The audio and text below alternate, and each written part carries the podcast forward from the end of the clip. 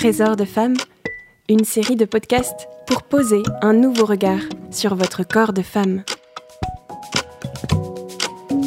Nous le savons toutes, être femme et vivre en harmonie avec son corps est une aventure de chaque jour. Et si nous en faisions ensemble la plus belle des aventures? C'est ce que propose Cécile de Villancourt, qui s'est spécialisée dans le cycle féminin après ses études de sage-femme. Elle vient de signer son premier livre, Trésor de femme, aux éditions MAM. On y retrouve toutes ses compétences en fertilité, en sexualité et en psychologie positive. En face de Cécile dans ce podcast, Camille des éditions MAM pour un entretien de femme à femme.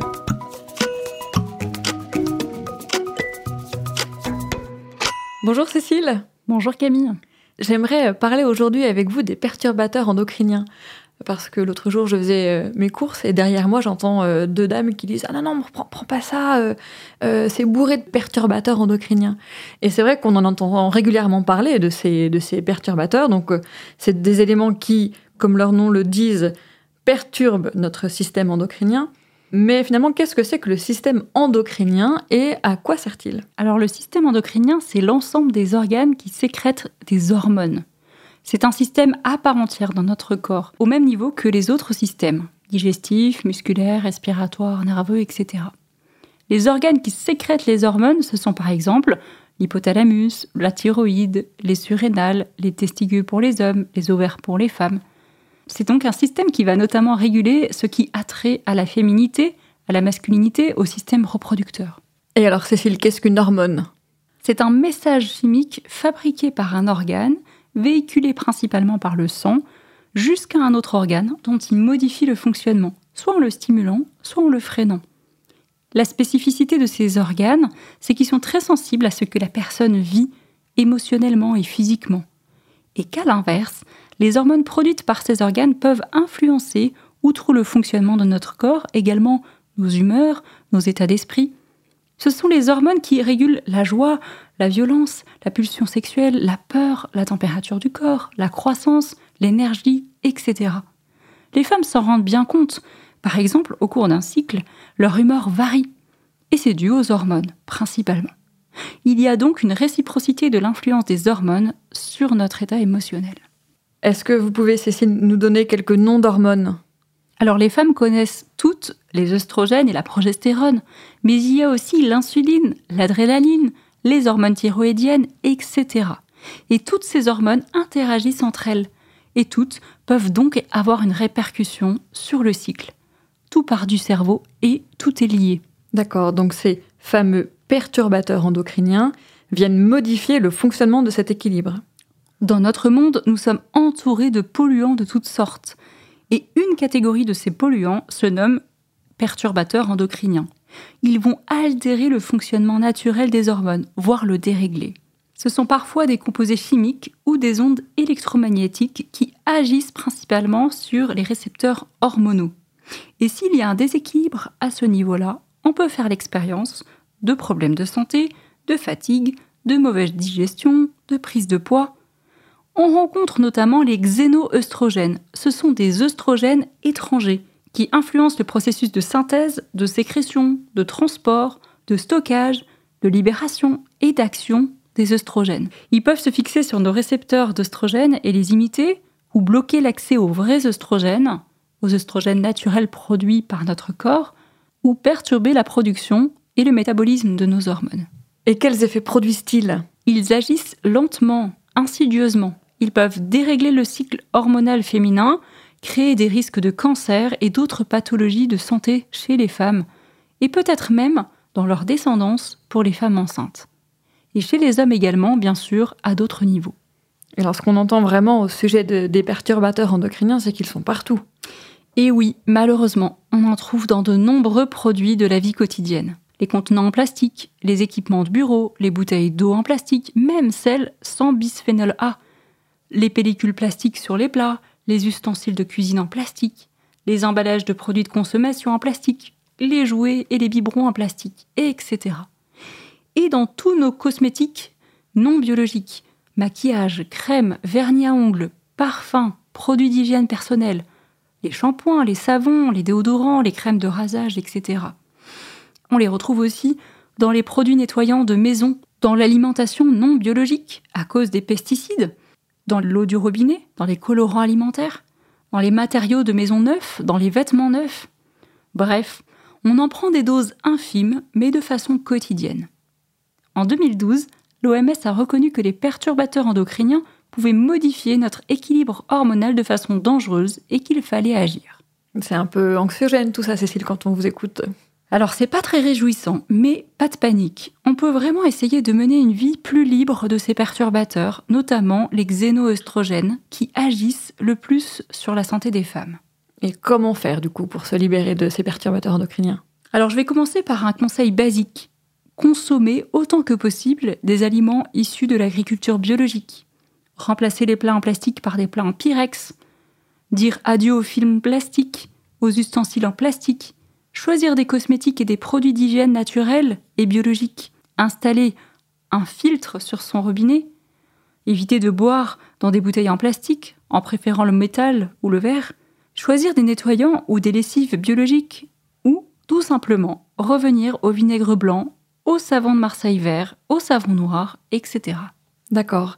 Et là, vous nous avez expliqué comment éviter euh, les, perturbateurs endocriniens pour éviter qu'ils n'influencent trop sur notre système endocrinien, mais est-ce qu'il y a aussi des façons de prendre soin de son système endocrinien de façon préventive? Tout à fait, en revenant aux trois piliers de la santé, que sont l'alimentation, l'activité physique et la gestion du stress qui va avec l'équilibre psychique. Alors avez-vous quelques conseils à nous donner concernant l'alimentation? L'alimentation saine permet de préserver au mieux la santé de notre corps et de préserver un équilibre hormonal satisfaisant. Cela favorise le bien-être et permet de diminuer les symptômes prémenstruels et ceux de la ménopause. Quand on entend que les aliments sont nos médicaments, c'est vrai. Changer ses habitudes alimentaires en limitant les aliments transformés, c'est déjà énorme. Ne pas hésiter à cuisiner soi-même, à partir des fruits et légumes, et en privilégiant les glucides à faible index glycémique. Ce sont les principales recommandations pour prendre soin de son cycle. En plus, tous les aliments qui ont subi trop de transformations ont perdu leur pouvoir nutritif et les ajouts qui ont été faits sont souvent dangereux pour la santé. Les pâtes, le pain blanc, le riz blanc sont très caloriques mais peu nourrissants. On fait souvent l'éloge de l'alimentation méditerranéenne, du régime crétois, et à raison. Il faut consommer des légumes biologiques de saison, des protéines végétales, quelques protéines animales, mais surtout de la viande blanche et du poisson gras. Privilégiez aussi les bonnes huiles végétales, l'huile d'olive, le colza, etc. Et enfin, bien mâcher tous les aliments. On a beau le savoir, peu de gens le font. La digestion commence dans la bouche. Le signal de satiété est émis au bout de 20 minutes. Et en plus de tout cela, boire toute la journée. 1 à 2 litres par jour. C'est nécessaire pour la santé et pour la sécrétion de la glaire cervicale. D'accord. Et est-ce que vous pouvez juste nous expliquer comment ça se fait que l'alimentation et les hormones soient si liées? Alors en simplifiant, c'est surtout par l'insuline que l'alimentation influence les hormones.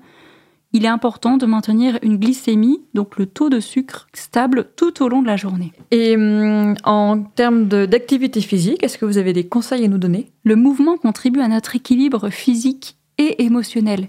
Et l'activité régularise le système endocrinien. Selon les moments du cycle, on s'écoute. Est-ce qu'on a besoin de marcher, de s'étirer, de faire tel sport, la natation, le vélo, de monter et descendre des escaliers dès que possible? On peut choisir son activité physique en fonction de ses capacités. Ne pas se remettre brutalement au sport, mais plutôt y aller progressivement. Et cette activité sera plus bénéfique 30 minutes par jour que 2 heures deux fois par semaine, par exemple. Mhm. Et pour euh, prendre soin de son équilibre psychologique et de son stress? Alors le fait de ralentir, de prendre du temps pour soi est essentiel pour la santé et particulièrement pour les femmes. Prenons le temps de nous reconnecter à notre rythme intérieur en adaptant le plus possible notre calendrier à notre cycle. Prenons l'habitude de nous arrêter régulièrement, ne serait-ce que quelques minutes par jour. À chacune de trouver ce qui lui convient pour réduire le stress, la cohérence cardiaque, la respiration, la relaxation, la pleine conscience, etc prenons soin de la qualité et de la quantité de sommeil. En moyenne, nous avons besoin de dormir 7 à 9 heures par nuit. Le cycle est aussi affecté par les carences en sommeil. Le moment de l'endormissement compte, et ce sont les heures avant minuit qui sont les plus favorables. Il est nécessaire d'avoir une chambre fraîche, aérée, une literie de qualité, en dormant dans le noir complet, avec des dîners plutôt légers, des activités qui préparent au sommeil. Notre corps et notre mental sont très liés, et en prenant soin de notre corps, on prend soin de notre mental, et inversement. D'accord. Si vous aviez un dernier conseil à nous laisser Ce serait peut-être de mener une vie plus simple, un peu moins stressée, un peu moins chargée, dans laquelle on aurait le temps d'avoir du temps pour soi, du temps pour les autres, pour cuisiner, pour faire du sport. Et en relisant notre vie, on peut déjà peut-être mettre de côté certaines habitudes pour en prendre de nouvelles. Alors nous allons prendre notre temps. Merci beaucoup Cécile. Merci Camille. Si vous avez aimé cet épisode, n'hésitez pas à le liker, à le commenter, à le relayer et à écouter les autres épisodes de la série. Vous pouvez retrouver le livre de Cécile de Villancourt, Trésor de femmes, en librairie et sur le site mamédition.com. Merci à toutes pour votre écoute. Trésor de femmes, une série de podcasts imaginés et réalisés par les éditions MAM.